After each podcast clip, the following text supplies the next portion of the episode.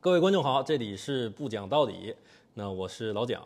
我是李小帅，啊。今天我们还请到了一位朋友，就是孙权权哥啊。那么，呃呃，是对大名胡晓明，是前这个蚂蚁的 CEO。然后呢，我和权哥是之前见过一次面，在二零年的六月份，在三年了，对三年多了。对，呃，极客公园的一个撮合之下，来来 B 站做过一场直播，然后当时聊了聊蚂蚁啊，聊了聊这些东西，啊，那现在呃，为什么会有这期播客呢？是呃，大概是一周前的时间，然后在这个朋友圈看到权哥，他说自己新的项目、新的公司筹备好了，然后做了一个发布会上线了，是。呃，让我非常意外，因为是一个没有想过的领域，就是做了算是新农业嘛，是对新农业，然后这个项目的名字也很有意思，叫一米八啊。然后呃，所以今天就想来聊聊，主要来聊聊这个权哥，然后从啊、呃在蚂蚁之后做了哪些事情，然后呢这个一米八这个项目是怎么回事儿？那呃权哥要不要先打声招呼啊？ Hello，大家好，我是孙权。那个老蒋刚才说了，那个我在，我有三个名字，我我我父母给我的名字叫胡晓明，啊，呃，公司给我的名字叫孙权，然后慢慢呢就变成叫权哥了，因为他们原来叫我叫权叔，然后呢完了以后我做商业权叔总有问题吧？那年龄稍微大一点还叫权哥，然后英文老师给的名字叫 Simon，所以三个名字，啊，很高兴的来来来到这一期播客。嗯，那我们第一个问题，嗯，呃，第一个问题从比较私人的聊起，就是您从呃蚂蚁这个离呃算是离开吧，应该、啊，从蚂蚁离开之后到现在也有个两年多的时间了，应该。您这两年多的时间在做什么样的事情？其实两年多的事情，嗯，两年多的时间，其实我主要是还在放在三块的时间上。嗯，第一个事情呢，呃，我从蚂蚁离开有一段时间，我是管公益，啊、我是管了阿里巴巴公益呃平台，呃，我整体公益管了一年多的时间，但是因为我是做商业的，啊、公益还更偏向于呃再次分配的问题，嗯，所以呢，呃，我就提出来，我就我对公益，呃，我我兼了阿里巴巴公益的副理事长，马云公益基金会呃很多的公益基金会，但我愿意把它作为一个兴趣，而目前还不是作为一个职业，嗯，所以我还是认为在商业上可以有所作为。所以从公益的岗位，我就公阿里巴巴公益板块的总裁，我就辞任以后呢，我就全力以赴在看农业。从二零二二年的年初，嗯，我就开始看呃农业。我的农业花了将近两年多时间，我在看全球的农业啊、去南美啊，去欧洲啊，亚洲国家呀，也在中国。中国我基本上从黑龙江到南海所有的海域，中间到中西部很多的省份都去过。嗯，这是我的一大块时间。第二大块时间呢，呃呃，我在上管理培训课，嗯，我在呃湖畔创新研究院和浙江大学都在做兼职教授。嗯，呃，我认为我们这一代人，呃，把科技和互联网融合商业所积累的这些管理能力，是能够让更多的年轻人和创业者，呃，在他们创业过程当中或者企业的呃持续发展当中，应该去帮他们。呃因为我们没有一一门课是告诉他们怎么叫当 CEO 的，嗯，所以我是花了大量的时间，我每年也会走很多企业，我每年起码将近走一百多家企业，哎、要要去看交流，这是我第二个，第三个呢，就是还会呃做一些公益，啊，就作为公益的参与者，啊，做很多的一些公益的项，这么目前是我主要的一些一些工作。嗯，所以是筹备接触了很多信息，然后才呃决定做农业这块事情。当然，其实呃，对中国的农业是不陌生的。嗯呃我之前在包括在安徽也好，呃，浙江也好，也看了很多农业。嗯，包括马云也看了很多农业。马云的情怀其实是他，他希望退下来以后就两样事情：公益和农业。但是公益他是开展了，啊、但是农业他没开展。嗯，但我的角度来看，中国的农业确实是有很大的提升空间。啊，嗯，从我们有现在有一个叫经济学奖，叫张培刚经济学奖，还叫顾培刚经济学奖，我忘了。但是他原来在哈佛的毕业论文就是关于中国的农业工业化，他是一九四九年写的，呃，他的一篇博士论文，我专门去看。但中国的由于整个近代中国的农业的工业化，我认为就是在近十年开始慢慢起来的，但是中国的家庭联产承包责任制，包括土地的家庭联产包责任制，包括海域的家庭联产责任承包制，导致最后的整个农业工业化，嗯，我们还是有很大的空间，有很大的距离。特别我们跟以色列、跟北美、跟欧洲国家，像丹麦、挪威、芬兰，是有很大的改良空间的。嗯、我们看到这些问题的时候，我认为这个事情是可以做我们的一个长期的努力的方向。嗯，您刚才说的这个，那我可以不可以梳理成，就是您在这个呃两三年的时间里接触了很多项目，然后最终把自己做是想做一些农业工业化相关的事情，然后再锚定了水产、海鲜这一块儿，是这个逻辑吗？啊，是我们目前一米八来自一个非常好的一个我们的愿望。啊，这个这个是一米八，我原来想把它叫成叫阿里巴巴农业科技。嗯，为什么叫一米八？嗯，对我原来想叫嗯马云告诉我说我们要做农业，小明你跟着我做农业。那我说好，那取个好名字叫阿里巴巴农业科技嘛。我原来想蹭一下阿里巴巴的流量，蹭阿里巴巴的品牌。马云就说你土，太土了，不能用阿里巴巴农业科技啊。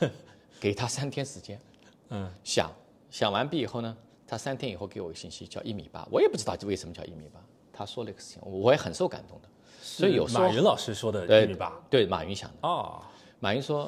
每个母亲都希望自己的，如果是儿子的话，嗯孩子的话，都希望自己的儿子能够长到一米八；如果是女儿的话，希望找个女婿未来长到一米八。嗯嗯所以一米八这个好的梦想，如果光锻炼不行，还得跟优质蛋白密切供应相关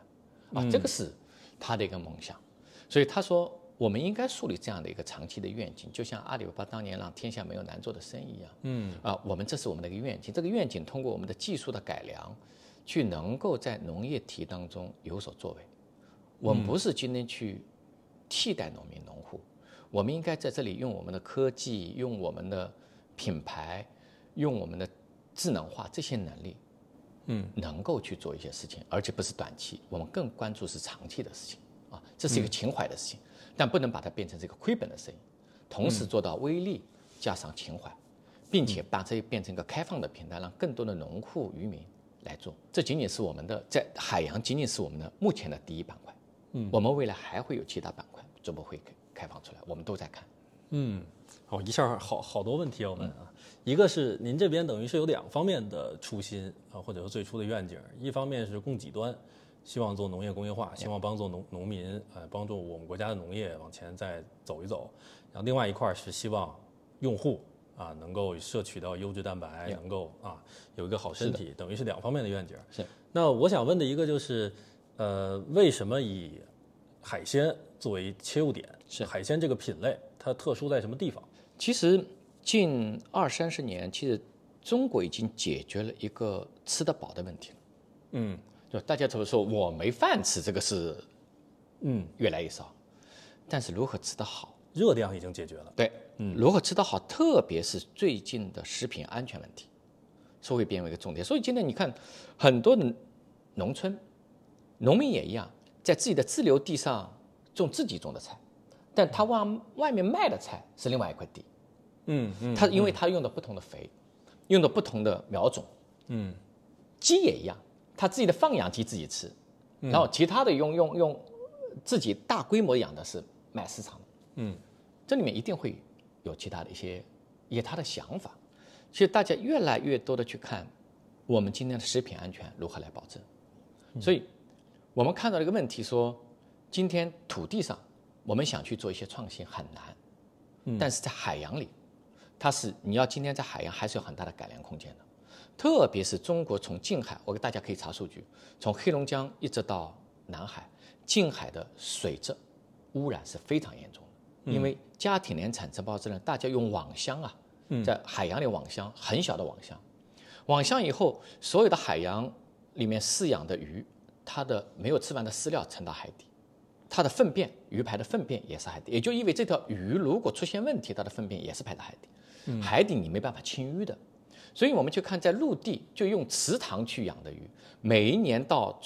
春节的时候把鱼捕捞起来，它要晒糖，把水抽干，然后加上石灰，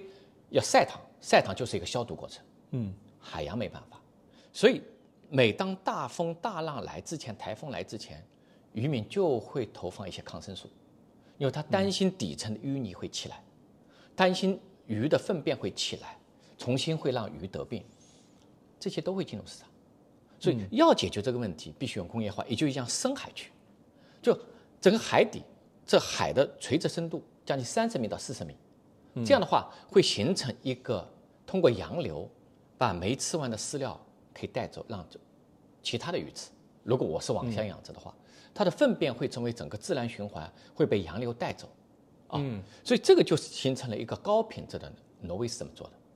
芬兰是这么做的啊，所以很多的海洋国家这么做的。但中国是由于一户农户永远不会想到工业化。今天我们到了这个时候，让我们这些更多年轻人进来，用工业化的方法去防灾的时候，台风来了怎么办？用工业化做的，同时在更深的海域去饲养好的海洋品质，这是对我们的一个挑战。所以我们选择了这个机会，去选择好的海域、深海的海域去做海鲜。嗯第二个事情，现在农民也好，渔民也好，他会捕捞，会种植，但种植也不一定在工业化流程过程当中，它是那个，因为我们在整个食品过程当中关注的是细菌，嗯，所以今天中国是有一产，只有一产就是农业，二产很弱，就工业化，农业跟工业化很弱，第三没有品牌。农业的好的品牌没有，我们见到蒙牛、伊利，但朗朗上口的品牌没有，这么多农产品，所以我们的观点，要做一个好的农业，必须把农业、工业、零售业、品牌化一起连起来。嗯因为你在工业端投资了，所以有好的产品。我希望从海洋里捕捞起来的海产品，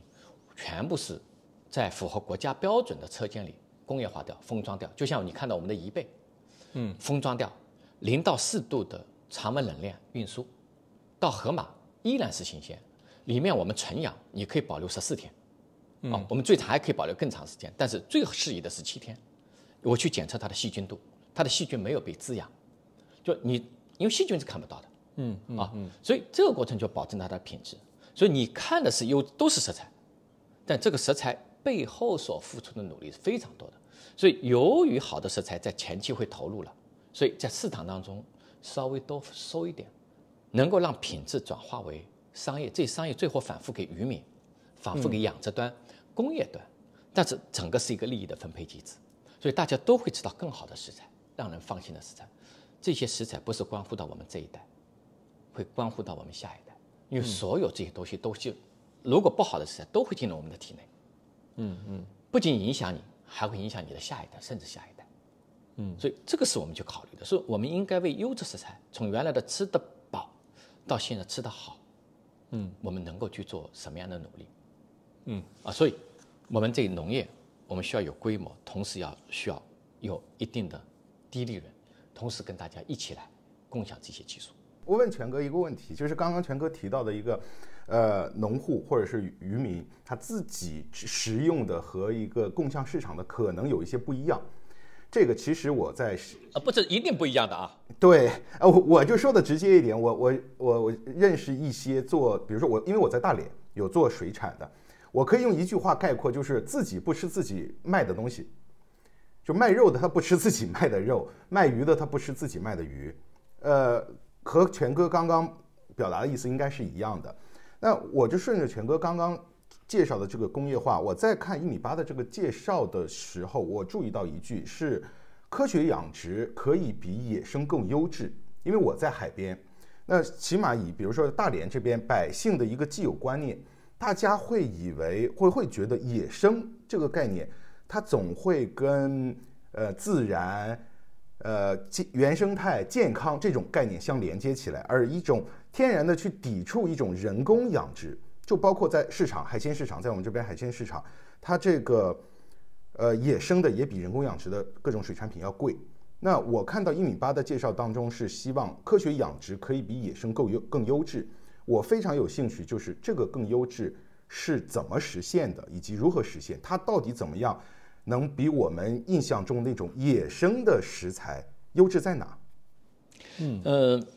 中国是一个呃以猪肉为主的一个国家。嗯，今天当然中国的养猪技术是很发达的。今天如果野猪肉和家猪肉，你吃什么？大家一定是家猪肉，就我养的猪肉比野猪肉更好，因为野猪肉都是瘦肉，但是家猪肉它是经过育肥的，所以我们今天去看牛肉哪里好，牛肉一定今天是南美的牛肉，或者说日本的和牛，嗯，或者为什么日本的和牛好？因为它通过养殖以后，最后在最后它出栏的时候会加入谷饲料，就不是吃草了，嗯，它是会加入豆粕、小麦这些让牛吃，让它更加增加一下脂肪量，你入口更好。同样，我们再看三文鱼，挪威的三文鱼全部是海洋养殖的，因为它通过饲料配比，让三文鱼到最后是交付市场的时候，让它再肥腻一点。嗯，啊，这个都是经过改良的。但同样在基因育种的层面上，也是三文鱼的育种跟野生的育种，它经过相应的一些改良，在育种层面上，让正好的基因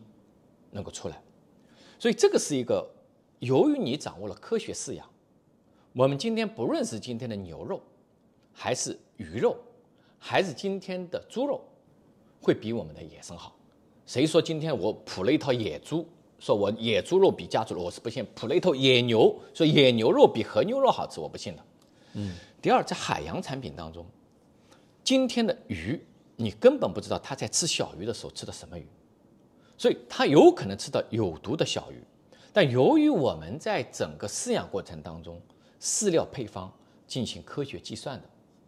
所以同样它在整个我们的饲料当中，对它的本身的疾病的预防，也是经过相应的改良的。嗯，所以会越来越好。我相信的事情是，通过科学养殖的，会比野生的更优质，更优质，性价比更高。不代表所有的都这样，不代表所有的都这样。那有些东西你是就没办法养殖，比如带鱼。嗯，今天带鱼是没有办法进行养殖的，你只有进行捕捞啊。所以，经过科学化的养殖的方法，会那个。但我也不反对说野生的一定有好的，也有的。但是它不可控。啊，但有少。嗯。第二，由于海洋保护法，全球全世界的海洋捕捞越会越走低。嗯。同样，我们如果像海洋要优质蛋白，哪里了？靠捕捞不可能了。我们原来的大黄鱼都是野生的，但由于过度捕捞，因为大黄鱼它是对声音敏感，原来就是用敲打木棍的方法把所有的大黄鱼全敲死了，因为它它它它对那个敲敲打木棍的方法它是敏感的，嗯，听了这个声音以后它会跳起来，并且很快死亡，所以没有野生黄鱼了。原来不论是在舟山群岛还在福建，都是野生黄鱼，因为它要回流要排卵，没了。所以今天也逼着我们，今天当捕捞越来越少，我们跟环境越来越友好的话，我们用自然环境规模化的、科学化的去养殖，嗯，这个带来可能，嗯嗯，这个是我们的呃一些观点。我顺着老李这个，我延伸下去问一下，因为我觉得中国很多普通的老百姓啊，甚至包括比如我爸妈，包括我的亲戚，都都有可能有这样的想法，就是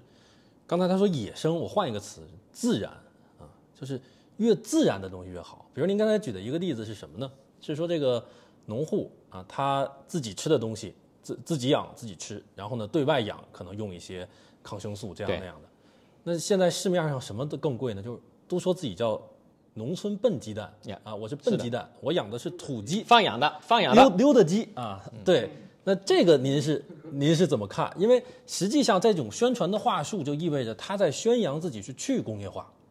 啊，这个我觉得大众有一部分认知也是认为我呃经过工业化养殖的这个东西，那可能在他们的认知里就是不是最好的，不是最自然的，他们想吃到最自然的。您怎么看这个大众的认知？以我对这个问题是，其实对大众来讲，不是反对工业化，它的美好的期许是，今天市场上的很多的鸡，今天的品质不好。嗯，我熬的鸡汤没有黄色，我的鸡没有香味，没有鸡味儿，因为你没有进行科学的饲养。嗯，如果你进行科学的饲养是好的，譬如为什么放养鸡好？因为它吃小虫，啊，它可以吃蚯蚓、吃昆虫，然后吃小麦。但如果我们工业化也能够做这这样的整个饲料配方呢，同时让它有这样的环境呢，所以第一反映大家的期许，希望有更加好的优质食材。第二，也反映了我们今天一个空间，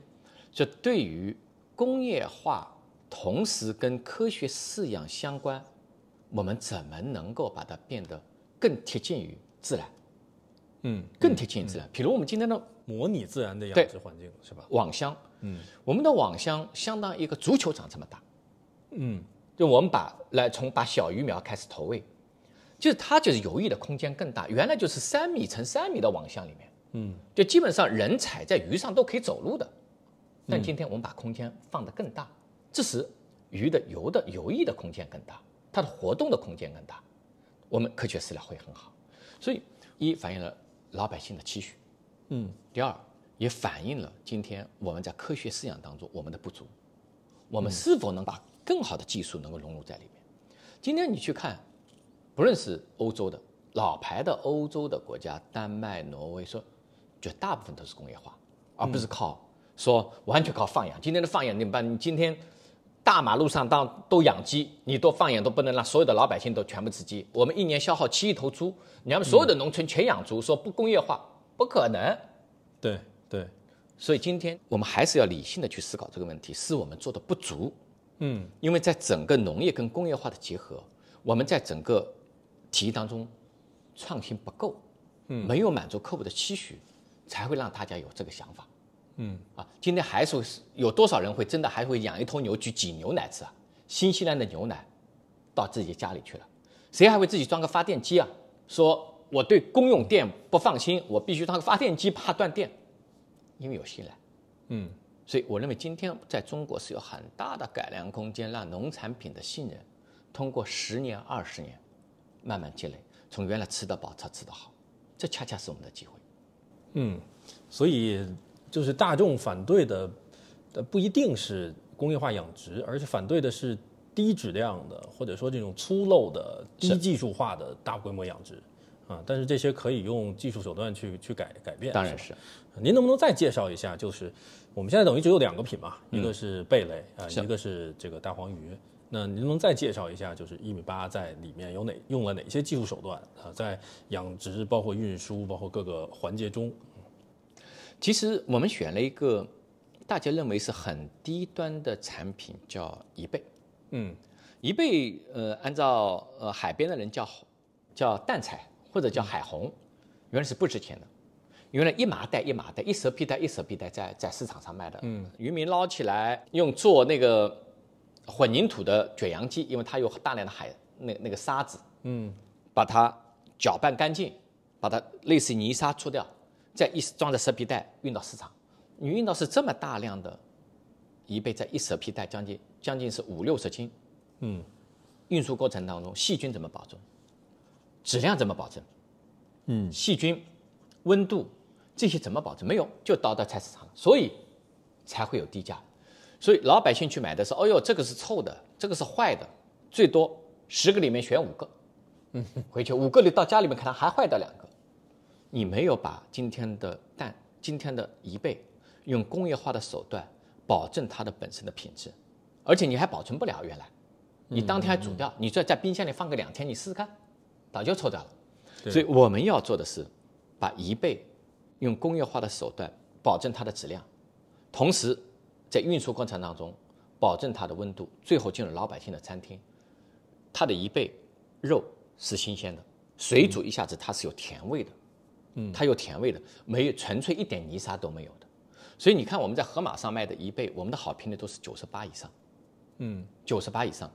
这个是我们通过改良化的方法做的。第二，我们为什么选贻贝？贻贝是唯一在目前我们贝类当中是根根本不需要投喂饲料的，嗯，因为它是通过啊，为什么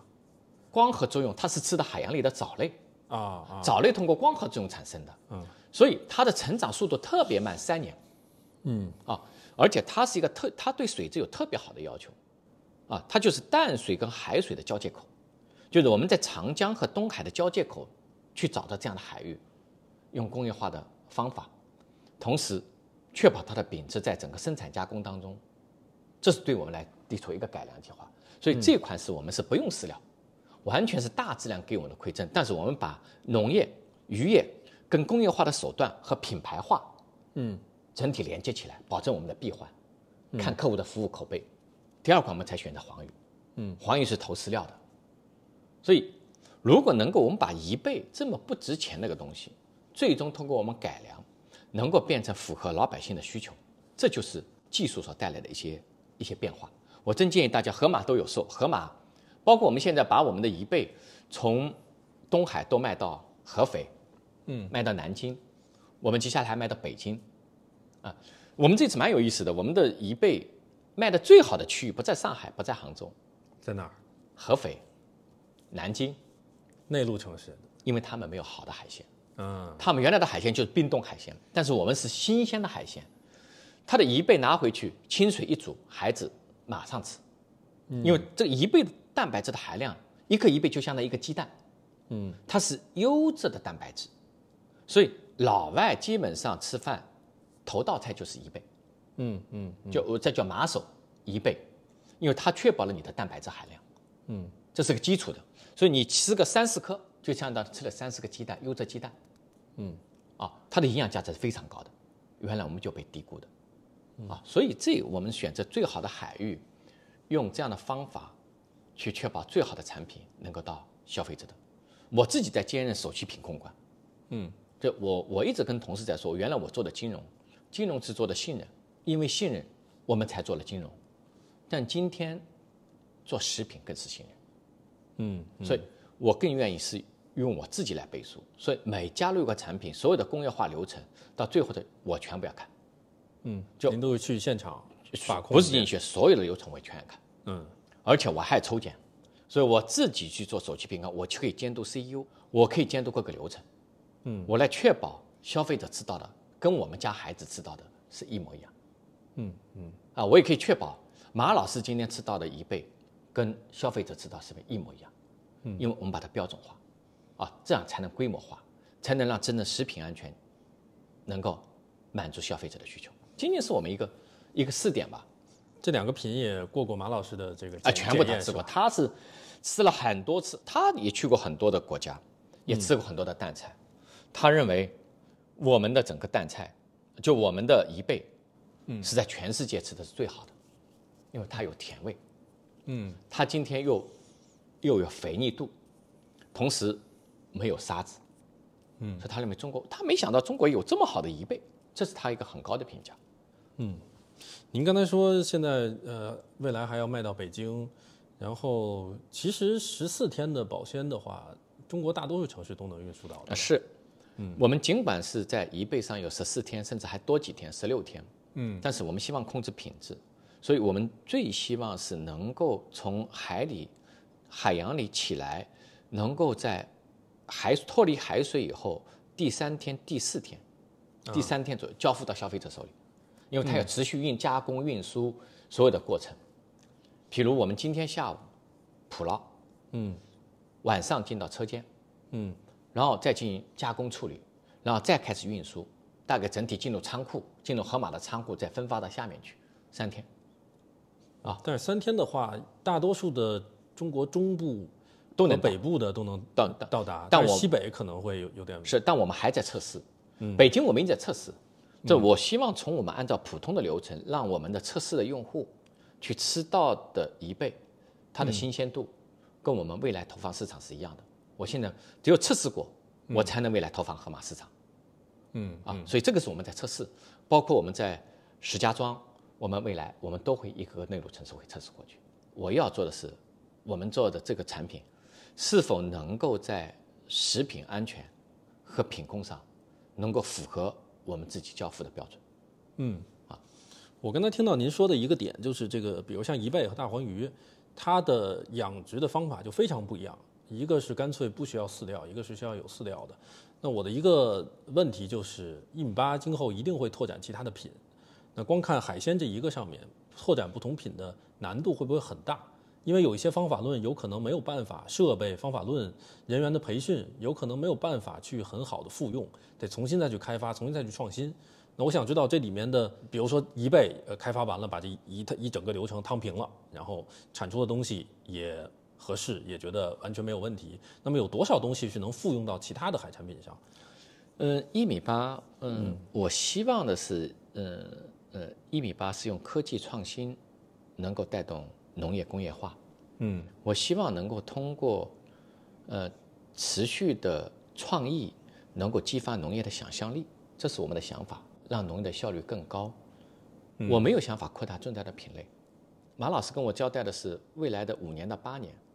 我们也可能最多五个品类。哦啊，可能就最多五个品类啊，可能会六个品类，但是每一款产品，我们都希望在市场上交付的好一倍。今天才多少人吃啊？中国有十三、十四亿人，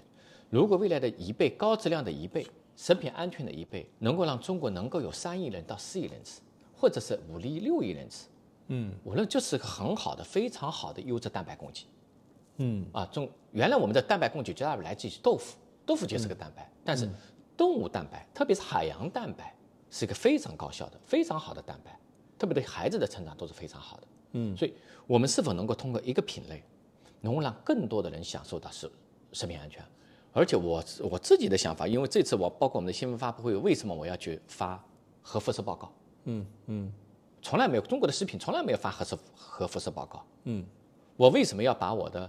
农产物标准，就我的农产检测报告和我的一倍的营养价值报告，要每三个月发？我下一期发是三月十五号，嗯，每三个月发，告诉大家我们做到了。其实我想告诉行业，你这样做也能对得起消费者，消费者为之买单的。有消费者今天需要安全食品，你需要去证明我这款产品是安全食品，而不是农民仅仅吃农民的，他自己种的他自己不吃，自己养的自己不吃。我们今天自己做这个食品产业的，我们需要用这样的方法去证明我们是安全的。我希望大家整个行业都来，都来一起来，等我们合成我们食品安全问题不解决，嗯啊，因为这是个信任问题。嗯，你等于您希望做一个做一个示范，或者为工业化开个开个头。当然，因为食品食、食品的问题市场太大了，一米八不可能影响这么多，而且一米八未来的养殖区域，哪怕是一倍，我们也不会。我们希望把我们的技术开放出来，让更多的本身的渔民跟我们一起来养，但是要按照这个标准来养。嗯，这样的话，我们的效率更高，渔民不用这么。我去，因为我去那个那个我们的养殖区，我最早去考察，渔民太辛苦了，嗯，因为他有凌晨两三点钟就开着船要去打捞贻贝，一串贻贝很重很重的，将近一百多斤，一百多斤，到早晨六七点钟靠岸，还要嗯进清洗。但如果我们今天用工业化的方法，效率又高，渔民的收获越大，嗯啊，但是这需要一个过程，所以我们更需要去做一个样板工程，让更多的开放给技技术开放给渔民。我告诉大家，你们可以这么做。那我这里就有一个问题，就是呃，您这边和当地的渔民、当地的生态是怎么融合的？是雇佣，还是一种采采买，还是有什么更不一样、更复杂的合作方式？呃，我们一不是雇佣，嗯，二不是采买，那是什么？我们现在因为未来，比如我们今天一倍，我们一天卖一千公斤，嗯可能只有十公斤是我们的，我们的样板区嗯九百九十公斤，都是我们的渔民根据我们的标准去生产的一倍，我们进行全线检测，啊，嗯这样才能跟大家一起来。如果全部是我做了，那大家把我把哦渔民会把我杀了，他们没饭 吃了，你干嘛呢？所有的市场都是你的，是所以我们因为不认识，因为为什么好处是我们从阿里出来，从蚂蚁出来，我们学会的就是生态，嗯这是我们底子里的事情。我们希望能够把这个能力，原来这个词我现在不敢用了，叫赋能。嗯，原来好像赋能太高调，但我们还是这个事情，我们做了一些样板，把这些能力跟大家一起共富。嗯啊，他有好的产品供给给我，他去养，但要按照我的标准。这时我卖的价格远远，我向他采购的价格远远比他卖的价格更多更高。自己嗯卖，因为他没有品牌，他没有办法工业化，他没有办法进入这么多的渠道。但今天由于我们这个体系可以进入这，我未来这个一倍还会进东南亚的，嗯，进海外市场的，不仅您仅您说销售还是销售，销售啊？甚至我们还会有海外的海域来养的。嗯啊，这都有机会。但是我们要认可这个品，这个品类是一个很好的品类。嗯，那您刚才说的，其实呃，我们在品控上的要求是很高的，另外技术上的创新也有。那么怎么样去技术下放给当地的这些农民，我想它一定是一个比较复杂的，就一定不是那么好学或者那么好去复制的一个东西。那这里面您是向是是向农民提供技术吗？还是提供培训？还是提供怎么样？一，我们看任何的一个养殖，不论是鸡、鸭、牛、鹅或嗯者海鲜，首先是跟你跟你苗种相关。嗯嗯你是否通过基因改良的方法让苗种更优？嗯啊，这是跟基因育种相关，老百姓不会做。但是今天对我们这样的公司，我们会切入到源头的基因改良，嗯啊，叫育种，科学的育种，让种更好。譬如它能有更好的能力对付疾病，嗯，它有更好的能力是对付寒冷，它有更好的能力，今天是能够育肥。这个东西通过基因改良的方法可以解决的。嗯这个已经不稀奇了，在很多的农产品当中都是如此的。嗯啊，第二事情，我们在养殖技术上，因为老百姓很苦，因为它是小作坊，每个人将近是二十亩海域、三十亩海域，所以每个人都有自己的船，每个人有自己的饲养方法，没有规模化。但今天我们规模化，用这个技术，特别是设施农业，未来譬如我们今天的一倍的，我们今天在整个播种层面。嗯我们用工业化的方法，老百姓的海域用同样的本身的好的育种技术，我们就去播种，嗯，哎，我们就可以效率高，而是不是每一户这么低效的去做，这完全是可以把它开放掉的。嗯，同样，三年养成以后的收割技术，我们用机械化的方法，用机械化的船，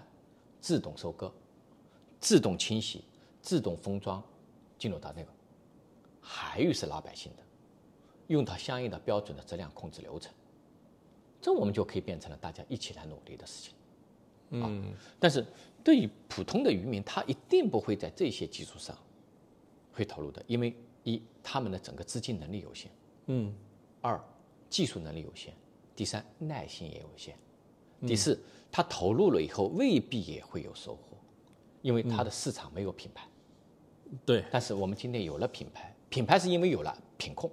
嗯好的食材加上了品控，赢得了市场信任，就会慢慢回来的。所以为什么我要去兼这个首席品控官？这个是我们比什么都重要。嗯就老百姓缺的是优质的、好的、放心的食材，永远是缺的。嗯嗯，我还是想再问的更具体一嗯点，比如您刚才说，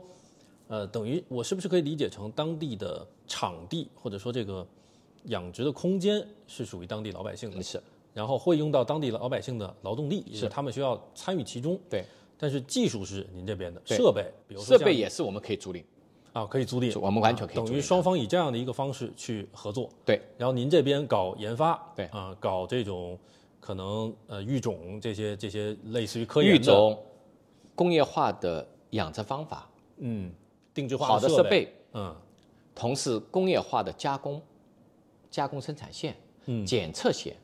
最后运输线、冷链运输线，最后到达我们的、不论是餐厅也好，超市也好，我们这样的到达。然后这一圈儿下来是靠品控形成品牌，然后在市场博得更高的溢价，最终能能能够实现，呃，参与您这个计划的渔民能够获得比当地的一般价格更高的收购价，是吗？当然，嗯渔民也是付出的，因为今天我是很担心一个事情，大家现在消费下行，感觉是大家都在买便宜货，嗯嗯越买便宜货，特别在食品领域当中。嗯大家在整个生产过程当中越有问题，因为你尽管都叫一个食材，都一条鱼，但这条鱼和那条鱼就不一样嗯啊。哪怕最后大家评价说臭不臭，没臭之前你去看它的细菌含量，谁会检到眼睛看不出来的是，啊？所以现在你市场上很多牛肉，我很多牛肉是不吃的，但是因为很多牛肉里面是注水注胶的，嗯这些老百姓那个那个摊贩拿来的牛肉，采购价什么价格，卖出什么价格，嗯大家认为他没钱赚了，no，牛肉里会注水。嗯鱼里面会注水，它是靠注水的重量去赚钱的，嗯甚至牛肉的动脉血管里面还有注胶，嗯这些比比都是，包括鸡肉里面、鸭肉里面。所以你当买回去以后，放时间长点，水血水就会溢出来，一滩水，这是消费者。你原来你买的好像是便便宜，但是消费者都是都是为此买单，而且这些没处理干净，全会吃到肚子里去。嗯，我们没关系，孩子们有关系，我们下一代有关系。嗯，今天在整个很多的，我认为我们是确实有很多的努力的空间，嗯去做这样的一些一些努力。当然，各方面都在努力，但我想我们作为这样的企业，到底要什么？我认为还是在于我们关于优质色彩。嗯所以品控比什么都重要，因为它是事关到信任。嗯。您刚才说这个当地的渔民，他呃家庭联展承包，然后他以个体其实就是个体户的形式嘛，他几乎注定这个在机制上就是不可能单人完成工业化的改造，完成这些东西的。啊，这个我觉得是没有问题的。那么您觉得有没有可能？因为因为就是中国农业的规模太大了，像一米八也只能做其中很小的一部分，在总体量上来说，参与其中很小的一部分。它起到您希望起到的一定也不是说一个取代很多的份额，而是一种示范或者一种带头的作用。那比如说我在想的一点是，您刚才说这个工业化的过程有没有可能靠这种农村当地的几户家庭做的比较好的人，他把其他的人去租赁，他去改造技术啊，靠这样的方式来实现一部分的工业化的往前走，或者说这个这个模式会有什么比较大的问题吗？嗯，这也是一种方式。嗯所以今天我我我我去去年我去安徽淮南，嗯安徽淮南是呃从原来的家庭联产承包责任制，因为它边上就是小港村，嗯就原来小港村就就改革开放的时候家庭联产承包了四四点，嗯所以它现在做了很多的改良，就引入了种粮大户，把原来的二十户、三十户的老百姓的田整体租赁过来，嗯，用机械化的方法去改良，这是一种方法。那其实跟您做的事儿有一点类似，但是种粮大户嗯他们在技术上的投入还是不足的，嗯啊，他们的远见，他们看到更远的地方，并维持为未来去做科技化投入，也是不够的。哪怕种粮大户能够集中了二十户、三十户，他们的品牌溢价能力都是不够的。嗯所以在中国的有这么多的农产品，我们问我们能够记得住几个品牌？是是我们吃的东西可多了啊，嗯哪怕我们一顿午餐，我们吃的大米，我们记得记得最多是五常大米，这是一个地理标志，对，而不是单纯一个企业品牌的标或志，者阳澄湖大闸蟹对也是一个地理概念，一个概念。对，我们只记得蒙牛、嗯伊利，这些我们品牌会记得的。但今天在整个欧洲、北美有很多的好的农产品，它是实行规模化、科技化改良，这才会有效。所以，哪怕今天实行种粮大户，它面对中国市场来讲，都够不上大。有一些可能是靠当地政府，因为我也有朋友是呃老同学是村官儿，啊、政府可能会做一些事情，组织当地成立一些，试着成立一些品牌，组织当地说我们在各方面给你们一些扶持什么的。我觉得这方面可能也会诞生有一些效东西。但是，我认为不高效。嗯嗯嗯，有效，不够规模化。今天你嗯的同学村官，你知道他在什么品牌吗？他进到哪些渠道吗？不知道。所以这就有问题嘛。他仅仅是服务很小的范围。今天如果把他的村官的地区能够到北京、到东北、下到广东，你怎么能去构建这张网？所以我的、我的观点是，我们希望能够把各方资源组织起来。我所谓的资源就是把农业、工业、消费嗯就服务业，共同拉起来，把它的效率提升才有效。原来是农业就是农业，工业就是工业，服务业就是服务业。嗯就原来我们靠农贸市场在服务，当时很好，到当时的时候哪有这么多的本身的化肥啊？嗯这但今天农贸市场未必一定代表好，嗯，今天可能只有标准化才好嗯啊。这就当年我们做支付宝一样，我们当年银行排队排了多长啊？嗯嗯今天我们做了一些努力，让很多的金融服务或者生活化服务全被数字化了。嗯美团、饿了么对本地生活服务，高德把地图数字化了。原来我们到上海来找地图，嗯但今天都是做了一些改良嗯啊，这就让这个高效。我认为农业也到了这个程度了。刚刚权哥这段话，我是不是可以理解，这是阿里做农业，或者说一米八做农业，相较于其他的传统的农业企业，比如说刚刚提到的伊利、蒙牛，或者是北大荒，大家知道新希望、新希望这样的传统农业企业的不同之处。其实我是准备了一个问题，就是阿里或者说一米八来做农业的不同，相比于传统农业企业会在哪？刚刚权哥提到了这种全产业的整合，把服务业加进去。那还有其他地方让大家会感觉到一米八和一些传统的农业企业提供的产品也好，服务也好，它它会有其他的更多的不同。呃，我认为会有一些不同。我也很尊重呃蒙牛、伊利。那中国如果没有蒙牛、伊利这样的企业，我们不可能把牛奶嗯，进入到把它变成一个消费品，标准消费品进入到老百姓家里。嗯啊，我们也不可能把牛奶变成个礼品，拎着一盒牛奶可以到去看个老人。你也不可能打一罐牛奶去送，对不对？原来就打一罐牛奶，嗯对，今天一样，像新希望、像温室，把养猪变成了个标准化嗯啊，所以实行了规模化。原来是每户人家养两头猪，城市里也养猪啊。你想想看，我们我们原来最早的年龄的时候，城市里也养猪啊，最、最早，不可能嘛！你你你又污染又臭，但今天像温室、新希望把养猪变成个产业，那今天对于一米八来讲，嗯，我认为养猪产业不需要我们了，我认为，但是在整个深海领域当中需要我们。我们希望看到的是，今天在农业产业链当中符合国家大的一个宏观指引的，比如我们叫大食物观，像湖泊海洋要食物，嗯啊，因为是这个星球上百分之七十是海洋，嗯嗯我们怎么把海洋利用起来？但海洋要对抗台风，嗯，不像我们养猪，养猪是没有最多一个猪瘟，非洲猪瘟，但非洲猪瘟只要有封闭的环境，做好生物安全就好了。但是在海洋里面，你要面对的台风、涌浪、疾病，这都是你需要有付出更多的努力，所以理解成是做了一件更难的事情，更难的事情。也正是因为它更难，所以才愿意去做，因为提升空间非常大嗯非。常，只要因为我认为前期只要、只要我们保持初心，慢慢的做，总会有收获的。嗯啊，总会有收获的。所以沿着这条往前走。嗯所以我为什么想我们不愿意把品类开得更多？嗯，因为我们今天不是替代任何人，我们希望做一个样板工程。嗯啊，我们希望能够带动更多的专业户，因为现在渔民没有了。嗯，我的合作的，我的一个顾问，他是鱼二代，将近五十多岁了，他是能够不带氧气瓶，一口气能够扎到网箱底上深潜十米。嗯嗯但他的孩子在我一米八公司，嗯于三代，他在船上都不一定站得稳。嗯，他父亲可以在一条船上七八级的风，像一个钉子一样钻在船上，因为他们就这么过来的。但他的孩子没这个能力，谁能够接了这个鱼二代的梦想，可以继续养好的鱼？所以这些需要把他的能力呢沉淀到我们的系统，沉淀到我们的工业这个体当中。我认为今天在整个海洋领域当中，投入的企业少，但中中国已经很多了，山东也投入很多，嗯，海南也投入很多，广东也投入很多，浙江稍微偏少一点，因为浙江是个台风区，嗯啊，但总得有人需要去做，嗯啊，因为中海这片区域是非常好的海产品的区域，嗯啊，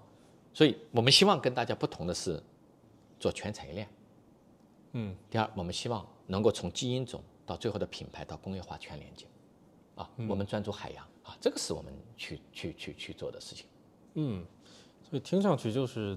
阿里做这个事情，是因为阿里能够以正常、更更长周期的、愿意以更长周期的角度去看这个事儿，还有能够整合的资源比一般的可能农业企业要多，可以这么理解吗？就阿里独特的优势。其其实，呃，一米八不完全属于阿里嗯，的啊，因为尽这管也是我也也是我也对想问的，到底和阿里和和马云之间的关系是什么？因嗯为一米一米一米八，我们在做这个事情是，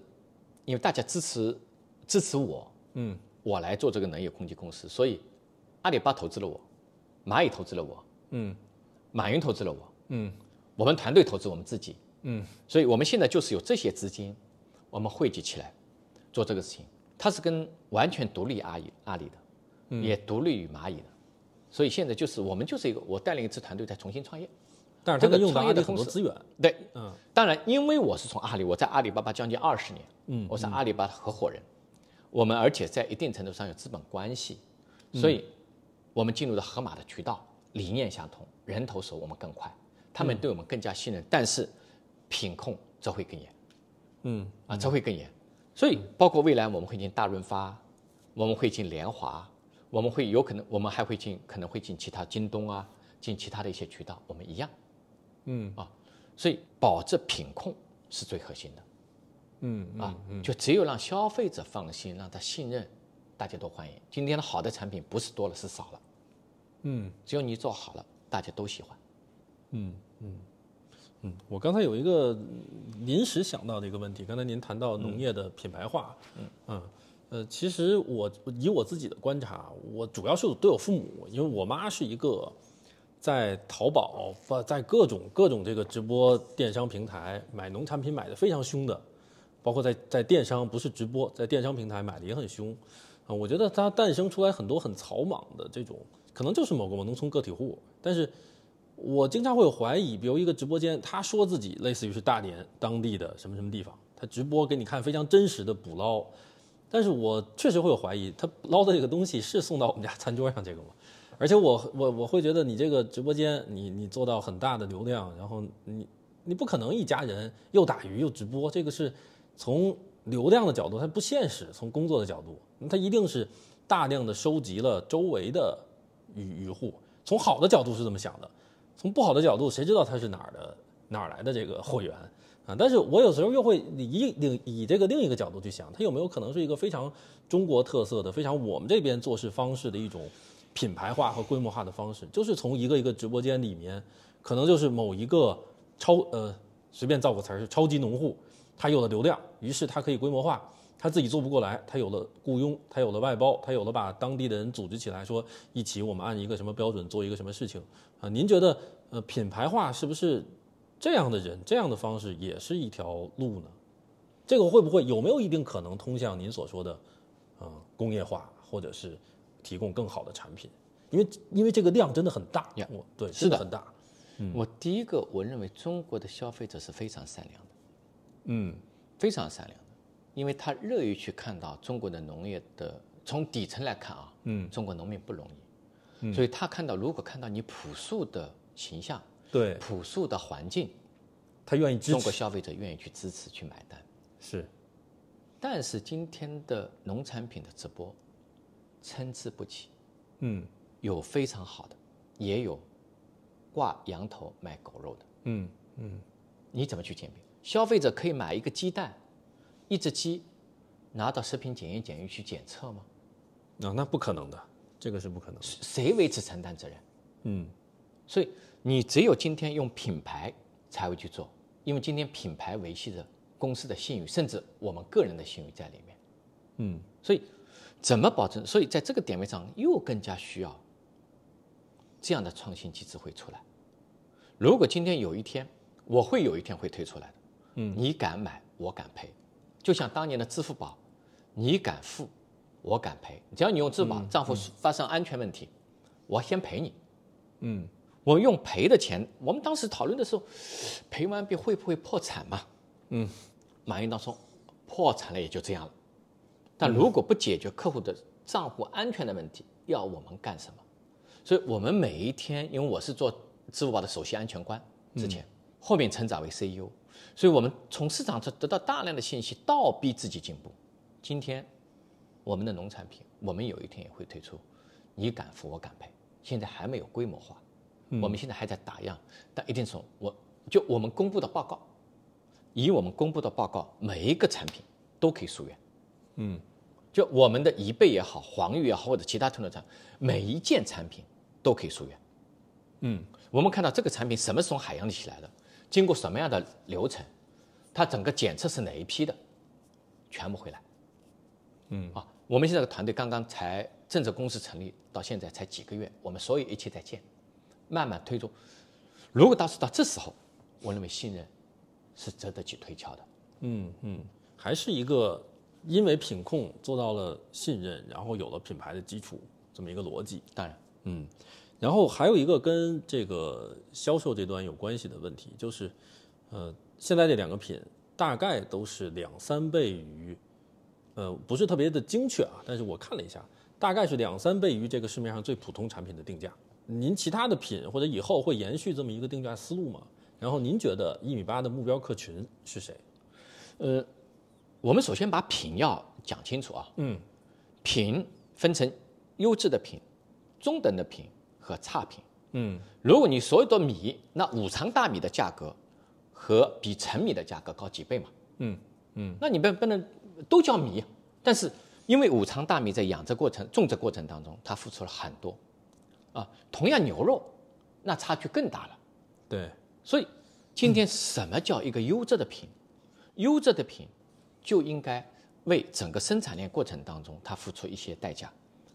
我认为未来一米八也会向市场有交代，我们到底赚了消费者多少钱？我们现在我跟你这么说，我们每每卖一盒贻贝，我们都是亏本的；每卖一条黄鱼，我们都是亏本的。嗯，因为我们不够足够的量。嗯，所以我们在生产链过程当中，我们的仓库、我们的加工设备、我们冷链运输、我们的本身的品牌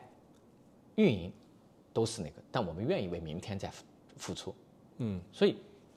你今天把一米八的贻贝和海鲜市场上当就就摊贩当中的贻贝，就一蛇皮袋卖二十块钱的贻贝，那我就没办法比，不能这么比是吧？那这个比喻就错了，嗯，这个比喻就就就没办法比。应该和同等品质的去比。你在同一个品质，我认为是 OK 的。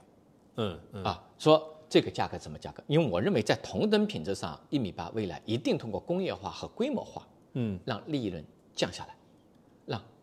成本降下来，嗯，这才能让消费者买得起。目前我们满足了是中等消费者，但未嗯来我们想走入千家万户，这样才能让好的食材能够服务更多的消费者，而不是嗯劣币驱逐良币。哎，这一块儿我我插一句啊，老蒋，呃，呃全哥，我我我在海边嘛，就是对于这一次一米八的这个选品贻贝啊，我太熟悉了。嗯，就是我小的时候，我爸我妈推三轮就卖这东西，我们市场有很多。但是即便是在我们这样的海滨城市，就我们叫海虹嘛，其实已经逐渐淡出百姓的餐桌，主要原因是，就是它太难清理。就是之前讲的这个它的这个泥沙，它的绑的网线，然后呢，它在这个过程中，就是我也看了这个一米八的贻贝的定价，它其实很多它它是负责这个清理，把它清理干净。就是市场买回来的这个东西，我自己现在都不爱吃，就煮煮好了，就是你不知道哪一个吃吃进去是一嘴沙子。就从我作为个人消费者的角度，我看到这个贻贝，我是有有好感的。它能它能把我排雷，这是它的价值。就是吃贝类吃到沙子真的很不爽，它能帮我排雷，这是我刚刚顺着全哥说的。然后呢，我刚刚全哥又提到，就是说要走进千家万户，而且将来不仅仅是可能不不仅仅是在盒马，可能其他的商超，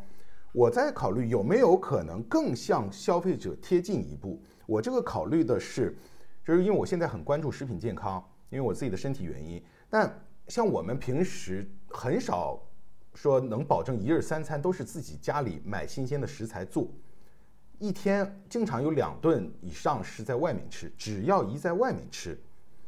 这个高油高盐就很难避免。就是想在外面获得健康的食材和烹饪好的食材，现在其实是一件比较难的事。我的意思是，这个一米八将来在横向上还可能再扩张，品类也扩张几个，然后渠道上也扩张。那么在纵向上更靠近消消费者，会不会再往前一步？你说的是类似于预制菜，或者类似于做熟了， 我直接就花钱就能吃。嗯呃，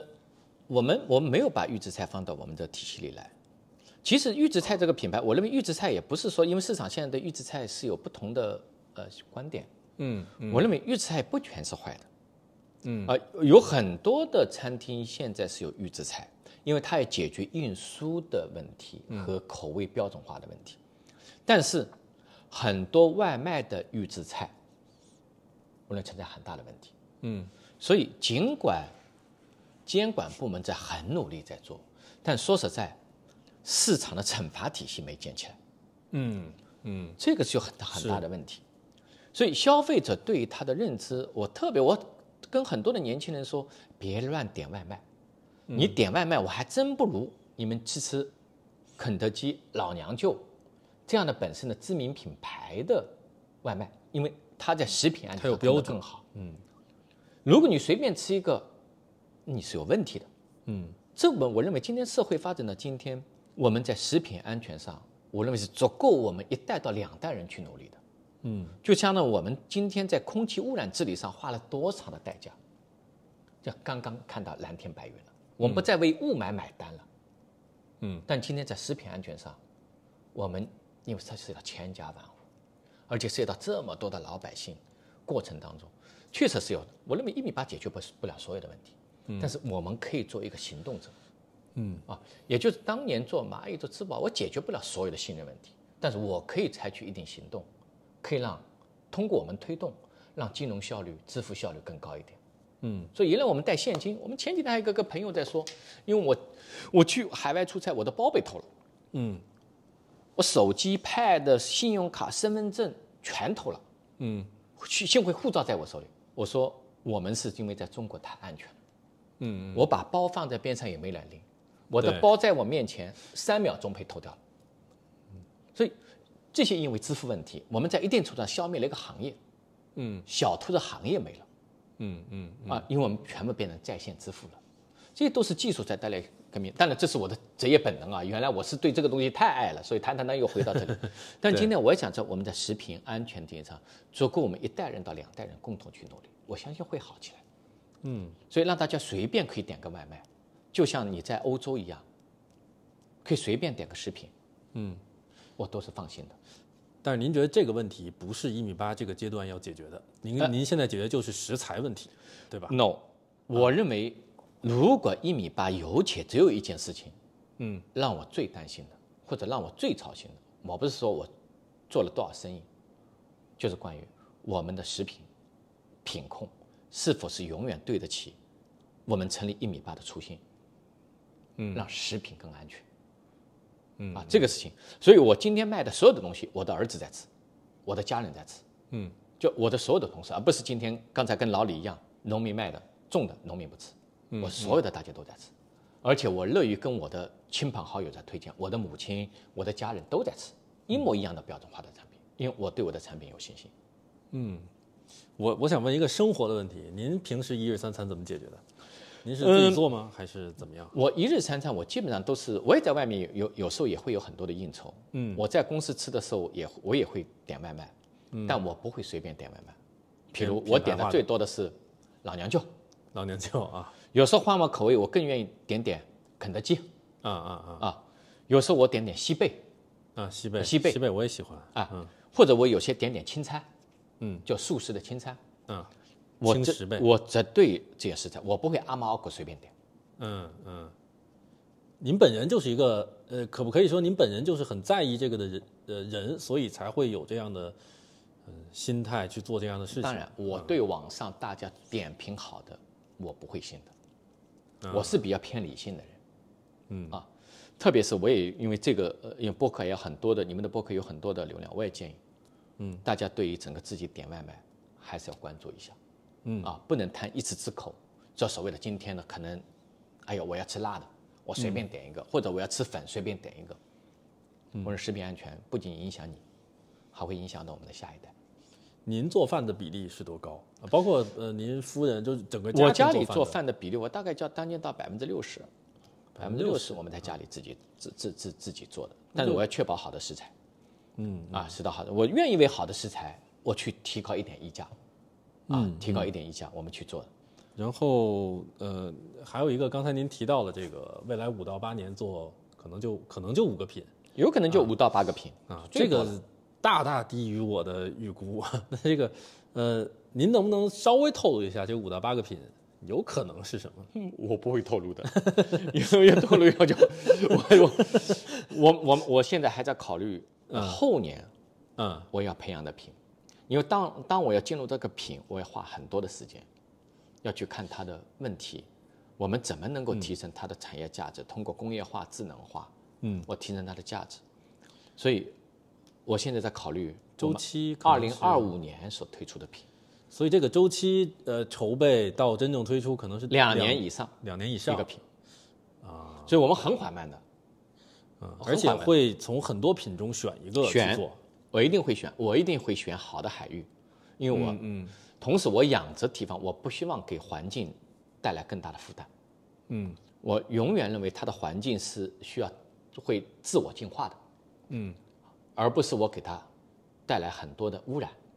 嗯，带来很多的水质的问题或者是土壤的问题，我不会，我一定处理好优质食材和环境友好性的问题，嗯，啊，这个是我要去解决这个问题，啊。嗯，所以嗯，我们把品这个品是品控的品，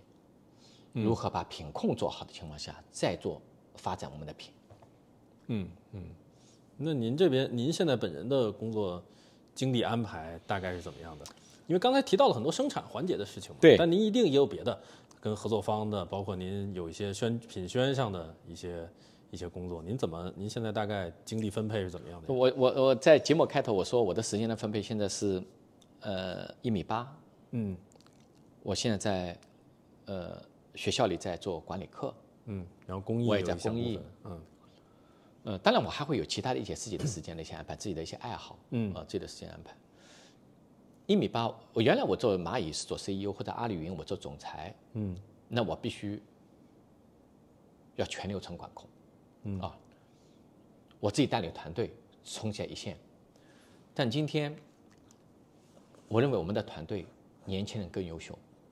我们这些人如果还冲在一线，团队培养不起来。所以在一米八，有我们的 CEO 叫邓中华，嗯哦，我们的团队现在平均年龄，我我们最年轻的员工现在是零一年的，啊嗯嗯我希望更多的年轻人进来，我们这些人可以带着他们一起往前走。现在组织规模有多大？我们团队现在不多，我们不多整体加起来也就几十个人不到嗯嗯啊，几十人不到，当然还包括了我们的生产的工人的，但是我们我们在组这个生态，嗯啊嗯，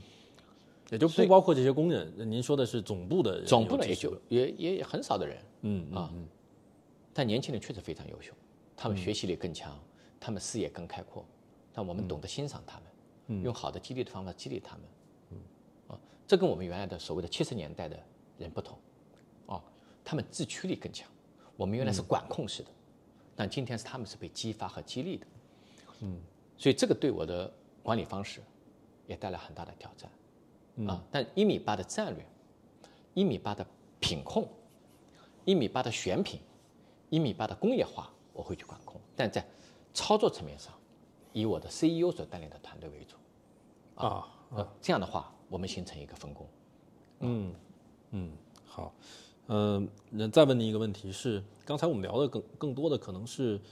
工业化啊，但是我看在您的这个 PR 稿里面，在您的呃，包括朋友圈儿还有其他很多地方都提到了是两个，一个是工业化，一个数字化。对，那么数字化能不能解释一下它体现在什么地方？工业化大概大概已经呃有一定的了解，对，我举一个例子吧，嗯就我们的贻贝嗯或者我们的黄鱼，嗯我们的黄鱼今天工厂加工完毕以后，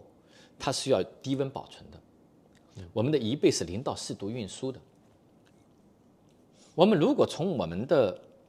海边进到杭州，我们是要公路运输的，它是冷链车运输的。我们怎么保证这个冷链车零到四度的低温车厢里都是零到四度？有些司机会在路程上把他的空调关掉，嗯嗯不会影响他的，因为他为了省油，所以最后到进杭州的时候再把空调打开，嗯，但是他省了油，整个这整个车厢的贻贝和黄鱼的细菌在增长。嗯嗯我怎么保证进他的车厢到离开他的车厢温度永远控到零到四度？这就需要我用到物联网的技术，我需嗯要用到用实时在线技术。我怎么确保他的卡车车厢，我堆放我的商品，堆放我的食材，各个角度都是零到四度？嗯嗯这就需要我们远程的数字的实时的衡量和监控技术，而且这些我都要为了可溯源，告诉你嗯这一盒，在这个车厢整个全程过程当中，我怎么去监控的，如果出了问题找谁是吧？我们公司负责。嗯这样我如果有问题，我也可以追溯，这就是数字化。嗯我怎么确保我养殖的海域，我的水质环境好的？我要定期抽样，对海水进行抽样检测。嗯，我有没有带来养殖环境的污染？嗯，我需要数字化。你看似很小，但是每一天把这些事情做了，这个才能对于品控有帮助。嗯，所以食材从你投喂啊、开始投投育苗下去，到最后的老百姓的餐桌，我们都需要进行全程能跟踪。这个是我认为今天在互联网技术或者云计算技术到它这个程度上，已经完全有实现可能了。嗯，啊，未来我希望买老百姓买的每一个一倍，都能看到他什么时候投疫苗的，嗯，什么时候被收割上来的，从哪里运输到哪里的，在哪个在哪个店开始售卖的，你是否在这个店售卖的？嗯，啊，它的过程当中温度会怎么样？我认为未来都是应该这样。嗯，只有这样，消费者才放心，并且消费者为此多个付个几毛钱、几分钱，嗯，对这个市场、对这样做的人是一种激励。哦，他大家就才愿意去投资。嗯，其实我也欢迎大家啊，就第一，我希望大家去，呃，我不是为我做广告，嗯，就通过这个栏目我要推销我的产品，我建议大家去吃吃我们的贻贝，你吃的贻贝是否是甜的？你看看我们的品控，看看和我们盒子上的包装，我们怎么对外承诺的，嗯啊，你们可以上我们的网站，上天猫或者盒马，我们在所有的品类下面都有我们的三份报告和检测报告。那个、那个、那个农产物的报告和产品报告，我们每三个月还会发。嗯，这是我第一个，我希望。第二，我们现在的整个未来的我们的养殖的海域，我们会邀请大家一起来。我也希望老蒋、老李未来可以到我们的养殖环境非常美嗯嗯啊，海水非常美。我认为是我们完全可以处理的好，养的又好，环境又好，嗯，一定可以处理的好。我们不要急功近利，用工业化的方法。同样，我们希望我们做的产品能够让渔民一起起富起来，而且让他们工作量降低下来，用机械替代人，用数字化替代，嗯标准化。嗯，我认为会慢慢会做起来的，就像我们当年做金融、做云计算一样，啊，这会慢慢会变成一个，我中国有改大量的改良空间。好，那最后我就以比较个人化的问题作为这期博客的结尾啊，我想知道的是，从您完全从您个人的角度，现在在做的这件事儿对您来说是一个多长周期的事情？比如说是您某个人生阶段，未来十年，还是未来五年，还是呃，或者有没有可能它是一个终身事业？呃嗯，您怎么思考的？对我对团队承诺的事情，嗯，我承诺十年。十年，嗯因为我认为一米八真正做得好，并且能够对这个行业有一点点影响力，嗯我认为需要十年的时间嗯，啊，十年的时间。这个是以一个等于这个思考维度是做多长时间的事情才有才有价值，才能带来有一些改正变，正向改变。我才刚才能有说反了，馈，是吧？我们现在是还是负向改变，嗯叫负向效应。我们今天我建议大家都去买一倍，我们都是亏本的，嗯都是亏本的。但是十年，嗯我们会产生正向利润，通过本身技术改良、工业化设施等等这些，十年以后我必定干得到。嗯我希望交给我们下一代的年轻人去做。嗯啊嗯不是我不关心，我依然会关心，但是嗯我未来十年总得为我自己的生活嗯做自己感兴趣的事情。所以，我承诺的是十年，我会做一个十年。明白这也是我在阿里巴巴，我在阿里巴巴我我做了，我最早去了支付宝，嗯大家一起创业了支付宝，后面我做了阿里金融，就网商银行创业，嗯我带领团队去做的。后面我去做了阿里云，嗯，这是可能是我在阿里体系以外创业的第一家公司。嗯很多人认为为为什么你你一定会成功吗？嗯，我认为也可能会失败，但是很多人也会问我，你又不是农口专业的，嗯农业专为什么能做成？但我认为是要用心，嗯，有组织，相信科技，我认为都可以做，而不是急功近利。只要你用心，我认为用心可以替代我自己的专业不足，我可以用更好的人。但有一个目的是一样，中国的食品安全需要更多的人去做，也需要更多的企业家去关注。嗯，而且有一些样本性效应能够带来所有的事，因为这不不仅仅是国家的事，也是企业界的事情，嗯，不是现在的事，更是未来的事情。你要不要做？所以这也是马云非常关心的事，也是马云影响我们并且为此投入的事情。好，最后一个问题非常生活化。您刚才提到了说自己也有一些爱好，自己也有一些平时做的事情。那能不能跟我们说两个外界不知道的？您自嗯己平时喜欢玩什么？就是如果这一天什么事儿都没有，不需要见人，不需要考虑完全自己有一天时间，您会做什么？因为我的年龄稍微大一点，我是七零年的，所以到这个时时间点的时候，我刚才说我三分之一、三分之一，还有其他的，我每一天都会给自己，呃，要做的是安排好时间。嗯，就我是三百六十五天会安排自己时间的人哦，啊，因为我认为在这个世界上对人最最大的平等就是时间，每个人都二十小时。您是计划性极强的人，我是计划性极强的人，啊嗯所以当你安排好时间，你会发现时间会多出来；嗯当你安排好时间，你会发现你的兴趣会多出来，啊，所以我是会极度安排好自己的时间的人。嗯第二，关注自己的健康，嗯因为今天不论是今天互联网的发展焦虑也好，还是食品的安全问题，我们对于整个健康越来越关注。所以每一天我会跑步，每一天我会做力量训练。啊甚至我还会有瑜伽，自己的瑜伽课。嗯，呃，当有你没有把对抗的或者竞技类的，我打不做球什么的？嗯我我不做，因为我认为健康属于自己的，所以我从来不跑马拉松。我是有能力跑马拉松的，嗯嗯所以我从来不跑马拉松。我跑步只为自己跑，嗯嗯啊，力量训练也是为自己力量。我希望能够，因为这个年龄了，如何让自己成为更好的自己，嗯，不是跟别人比，而是跟自己比。所以大家也知道，我从蚂蚁 CEO E 下来是是有点沮丧，有点落差的，嗯但怎么走出来嘛？嗯你最终怎么还能继续愿意去创业，继续对未来还是依然乐观？嗯这需要，你需要把时间安排好，你需要把自己的身体锻炼好，你把心态的调整好。嗯第三，我爱旅游，嗯，呃，农业给了我一个最大的一个兴趣爱好，我是可以 看全世界所有的东西，看最好的环境，看最好的，所以那也就是您不用专门安排旅游了，您对我有很多东西去过调程研当各中去种看。货源地、各种生产对地就可以，了。我每到每一个城市，我是现在随身带跑鞋。我每到每个城市，不论你东北泰人，我也会在泰人我在室内跑。嗯，我每天都会跑步。嗯，啊，我每天都会把它变成是，就像我吃饭一样，嗯我会安排自己的时间。这是我呢，然后我愿意跟很多朋友交流。嗯啊，呃，因为我认为跨界才能带来新思想嗯嗯啊，所以这是我自己的在做的事情。嗯。呃，太理性了也不好。嗯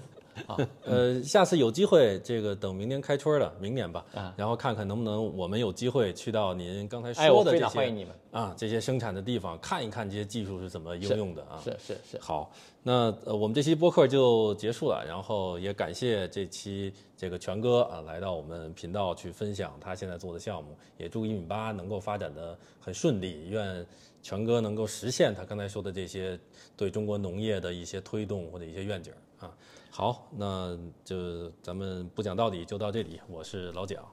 我是老李，哎，啊，好，我们下期再见，拜拜。拜拜，拜拜。